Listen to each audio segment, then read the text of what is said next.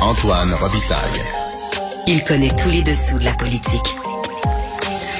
Une entrée privilégiée dans le Parlement. Là-haut sur la colline. Antoine Robitaille. Excellent lundi à tous. Aujourd'hui à l'émission avec l'historien Frédéric Bastien, on prend des nouvelles de deux requêtes importantes de l'organisme Justice pour le Québec. La première contre la nomination de la gouverneure générale Mary Simon, qui ne parle pas français, et la seconde contre la légalité même de la Constitution de 1982. Mais d'abord, mais d'abord, c'est lundi, jour de chronique consti. On s'érotise une question constitutionnelle à la fois. La traduction constitutionnelle. La question constitutionnelle. Bonjour Patrick Taillon. Bonjour Antoine. Notre chroniqueur constitutionnel et accessoirement professeur de droit à l'Université Laval. Sujet érotisant s'il en est, la nomination des juges revient à l'avant-scène. Patrick, avec cette histoire selon laquelle Simon Jolin Barrette, le ministre de la Justice, aurait nommé un de ses amis et annulé quatre processus de nomination. La question, est-ce le retour des post-it libéraux devenus célèbres avec la commission Bastarache? Ben, les post-it, là, si, comment je pourrais dire, c'est quelque chose qui est inhérent au processus de nomination, là. Le post-it, oublions la forme, là. C'est le besoin de vérifier qui on nomme, qui sont Ouais. ces gens, qu'est-ce qu'ils ont comme valeur, sont-ils proches de, bon, ça c'est la version moins noble, sont-ils proches de, no- de nous, de notre famille politique, Ouais. sont-ils proches de nos valeurs philosophiques? Ont-ils les valeurs de, de, de nos rivaux, de nos, de nos adversaires? Ça, à Québec, à Ottawa, dans toutes les provinces, c'est c'est naturel, c'est une inclinaison naturelle et humaine. Mhm. Et ce qui est fascinant de la semaine dernière, c'est qu'on a eu deux histoires sur la désignation des juges. Pas juste celle qui concerne euh, Simon Jolin Barrette, mais aussi euh, une importante lettre du ministre, euh, du juge en chef, pardon, de la Cour suprême, Ben oui. adressée à Justin Trudeau sur la nomination des juges. Mais d'abord, sur l'affaire de, de vendredi dernier, qui est une affaire vraiment intéressante. Là, euh, moi, je vais pas euh, trop euh, discuter longtemps de ce qui ce qui est un ami ou pas un ami quand ça a de l'air d'être euh, un ami quand on célèbre un mariage etc quand on est collègue de classe on est dans une situation où il y a une apparence de proximité de Ben oui. de, de relation euh, qui, euh, qui est évidemment embarrassant. Puis, je ne sais pas si nos auditeurs vont s'en rappeler, mais je crois il y a un an ou deux, nous avions à ce micro analysé une situation assez identique qui s'était produite au fédéral. Ben oui. L'actuel ministre David Lametti avait procédé à la nomination de Philippe Bélanger, juge euh, qui euh, était auparavant associé dans un grand cabinet de Montréal, Mais c'est Cartier Oui, c'est jamais ça le problème. là. La personne que l'on nomme est, est toujours compétente. Donc, M. Bélanger avait un parcours euh, de, carrière exemplaire, mais que la, vie étant euh, pleine de, relations humaines, il avait financé à quelques reprises l'association de, comté du ministre David Labetti. Il habitait la circonscription de Mont-Royal et euh, il avait fait des dons dans euh, la salle Aymar Verdun. Je pense que M. Lametti représente la salle Aymar Verdun. Oui.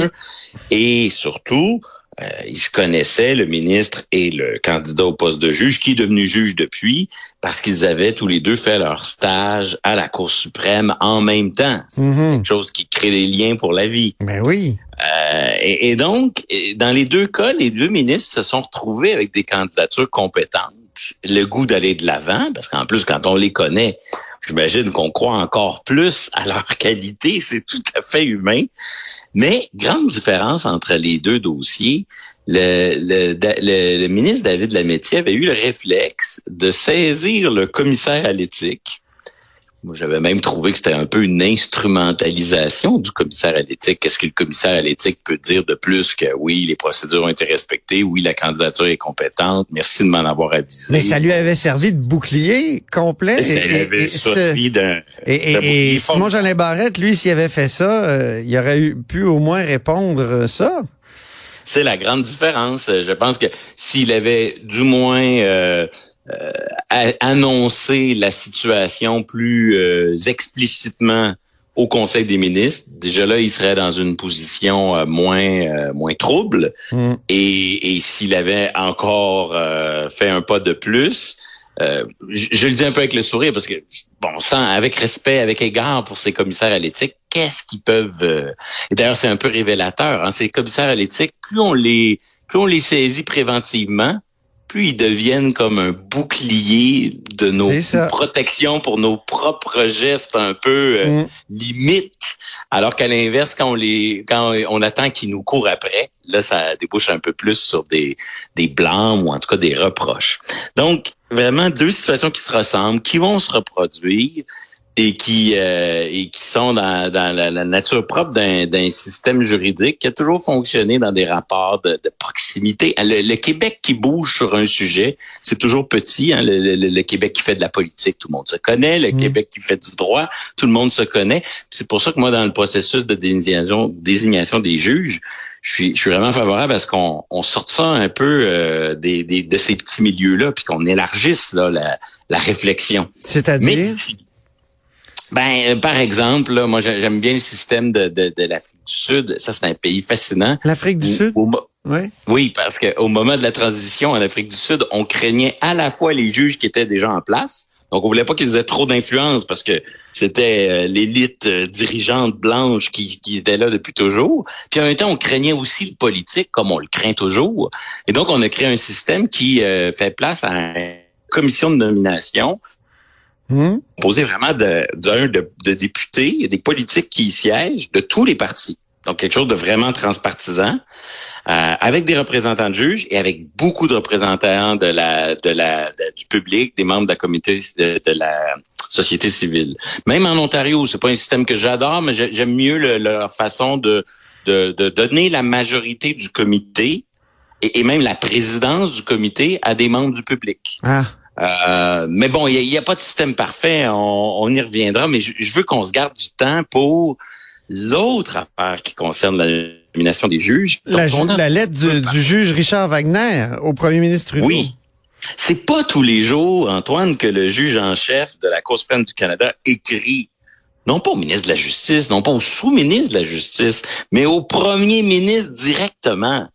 Et en plus, je sais pas, le journaliste Daniel Blanc a eu euh, accès à la lettre. Euh, ça a été un reportage publié sur le site de Radio-Canada, mais mhm. moi, j'ai aucune idée de qui a communiqué la lettre, mais il y a quand même plus de chances que ce soit le juge en chef lui-même ou son entourage qu'il y ait de chances que ce soit le, destinataire, c'est-à-dire le premier ministre Trudeau qui ait coulé la lettre. Ah oui. Donc, que le juge en chef de la Cour suprême, dans un contexte là, qui est qui est plus délicat que la diplomatie entre, entre États souverains, Hein, les relations entre juge et, et le politique, c'est toujours quelque chose qui se posait d'être plein de, de retenue, de Limité au maximum, dit la jurisprudence. Exactement. Exactement. Mais là, qu'on prenne le temps d'écrire une lettre, et là, il faut un peu lire la lettre, puis décoder dans ce contexte-là le poids des mots. Euh, ça rappelle presque la saga du juge Rondeau avec le ministre Simon-Jean Barrette. OK, on rappelle que ça, c'est la, la, juge en chef de la Cour du Québec qui est en, Exactement. Qui est en guerre larvée avec euh, le ministre de la Justice et inversement. Après. Et on se demande d'ailleurs si le premier sujet est pas lié à, cette euh, guerre-là, mais on y reviendra. Mais ça, c'est pas inintéressant, Antoine, parce que si ça revient toujours au même critère de la compétence, hein, si le, candidat ami qui a été nommé, l'ami du ministre qui a été nommé, il a été nommé par un comité composé de cinq personnes sur lequel siégeait la juge en chef elle-même. Une personne qui est pas nécessairement... Ou sa représentante ou son représentant. Ou sa représentante. Je suis d'accord, on saura peut-être jamais s'il était présente à la réunion ou pas. Comme quoi, ça, c'est pas mauvais, cette animosité. L'un surveille l'autre. Le grand gagnant dans ça, parfois, pas toujours, mais cette fois-ci, c'est peut-être le public parce qu'il y a une forme de, de vigilance. Mais, de contrepoids, de contrepoids, oui. Oui, et, et, là où je trouve que la lettre de Richard Wagner oui. appelle des rapports entre la juge Rondeau puis le, le, ministre québécois de la Justice, c'est sur la question des, des ressources. Hein, la, la, juge en chef, elle, dit je manque de juges, je veux réduire leurs tâches, ils ont une surcharge. Puis là, ils ont eu un règlement là-dessus là, euh, récemment, il y a quelques semaines. Et, et là, le juge en chef Wagner, il, fait, il chante un peu le même refrain. Il dit, il dit au premier ministre, des procès pour crimes graves vont avorter. Euh, il y a une surcharge pour les juges. Il y a un manque d'effectifs. Et, et, on a vraiment le, le, même discours. Là. On parle d'arrêt de travail, de postes qui ne sont pas remplacés. Juste Ouais. pour un- avoir une idée, là, on parle de 85 juges, 85 postes vacants de juges de nomination fédérale présentement sur à peu près 1200 postes. Donc, on est près, là, on est en dessous du 10% des effectifs, mais ça, c'est assez, selon le juge en chef, pour provoquer des, euh, des arrêts de procédure puis une crise de la confiance. Ouais. Et là où la lettre devient intéressante, Antoine, c'est lorsque le juge en chef nous, nous, nous mentionne que le gouvernement Trudeau a amélioré le processus avec des comités, qu'il est en contact avec le ministre de la Justice, qu'il fait des efforts. Et là, il pointe directement vers le politique et vers le premier ministre. Il dit, je cite, l'inertie du gouvernement quant au poste vacant et l'absence d'explications satisfaisantes pour ces retards sont déconcertantes. Oh, Donc, c'est pas juste, c'est une lettre qui pointe directement vers le premier ministre pour lui dire, là, là, il va avoir des arrêts de procédure si ça continue. Et, et quelque part, il dit pas, mais vous allez en avoir euh, une partie de la responsabilité. Et il ajoute cette phrase pour dire, là, là, en ce moment, c'est pas les comités qui bloquent. C'est pas les fonctionnaires au ministère de la Justice qui bloquent. Hmm. Ce qui bloque, c'est la phase politique. C'est le gouvernement du Canada qui est pointé dans cette lettre. Pourquoi le gouvernement du Canada se traîne les pieds? C'est pas évident à, à qui la faute, mais c'est pas compliqué, là. Soit on veut faire des économies parce qu'on se dit, ben là, on sauve des salaires, là, des salaires assez élevés, 85 salaires.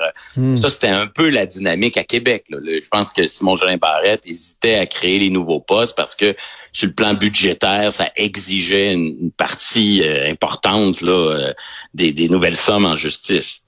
Je suis pas sûr qu'à Ottawa, c'est ça le problème. Sais, on connaît pas. il y a toujours de l'argent à Ottawa.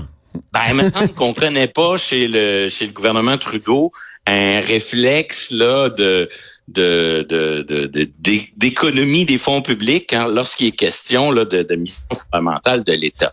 L'autre hypothèse, c'est quoi d'abord? Là, c'est juste une hypothèse, là, mais Ouais. avant, là, on l'a vu il y a un an ou deux, des reportages et aussi des admissions. le, le gouvernement Trudeau l'a concédé. Quand on recevait la liste des recommandations là, des comités, Hmm. les politiques libéraux, là, le ministre, le gouvernement, les conseillers, mettaient les noms dans la base de données du parti. La libéraliste. Demandait- exactement. Demandait aux députés de ces provinces-là, hey, connaissez-vous un tel? Puis on mettait les noms dans la liste, euh, la base de données, et en très peu de temps, on obtenait des vérifications très efficaces pour aller chercher les renseignements dont on a besoin. Est-ce possible J'ai même vu certains de ces courriels-là, moi. oui, ben oui, bien sûr, on en avait parlé ensemble. Et, là, maintenant, maintenant que l'on on dit on fera plus ça, là, on n'utilisera plus la base de données des partis, euh, est-ce possible que les vérifications prennent plus de temps? Oh. Que ce soit peut-être ça qui explique pourquoi on a 85 nominations à faire à Ottawa et que ça traîne. Autrement dit, le besoin tout à fait humain, naturel, de vérifier si les gens que l'on nomme pensent un peu comme nous, Hmm. est, est en train de ralentir très sérieusement euh, le processus. Bon, j'en ai pas la certitude, mais c'est soit ça ou c'est soit des questions d'ordre budgétaire. Bien. Ben, on verra. Peut-être qu'une enquête euh, à la Bastarache le déterminera. À Ottawa, on en aurait tellement besoin. Ah oui. Mais même à Québec, je trouve que ce qui s'est passé la semaine dernière nous permet, c'est un, un merveilleux révélateur. Faut pas tomber dans l'illusion. Oui, on a amélioré notre système, mais faut pas tomber dans l'illusion d'un système qui serait complètement fondé sur le mérite. C'est pas vrai. C'est pas vrai. Ouais. Les comités, ça permet de vérifier les compétences. Mais après, des gens compétents, il y en a beaucoup. Et, et un système qui permettrait de, parmi les gens compétents, choisir la personne qui le mérite le plus, ça, ça n'existe pas. Après, intervient nécessairement des considérations de d'ordre des préférences, une discrétion, un choix, un choix qui est politique. Même si on le laisse faire par le petit milieu, le, le, le, le- le barreau, les juges entre eux qui décident, ils vont faire de la politique entre eux. Si on le laisse dans les mains d'un exécutif, d'un gouvernement, ils vont faire de la politique entre eux. Donc, il faut choisir quelle forme de politique on veut à ce jeu, moi, je préfère qu'on élargisse la table, qu'on implique plus de monde, mais ça, on, y reviendra parce que j'espère, euh, d'ici la fin de la saison, te parler peut-être de, de ces, cette manière de, faire des nominations transpartisanes au Québec, pas juste pour les juges, mais aussi pour les personnes désignées. Je pense qu'il y a un projet de loi des libéraux là, qui, qui a été déposé, qui ne sera jamais adopté, mais c'est inspirant. on en reparlera bientôt si c'est possible. Et ça va être sûrement possible parce que tu es là tous les lundis, mon cher Patrick. Alors, euh, je rappelle que tu es notre chroniqueur constitutionnel et accessoirement professeur de droit à l'Université Laval.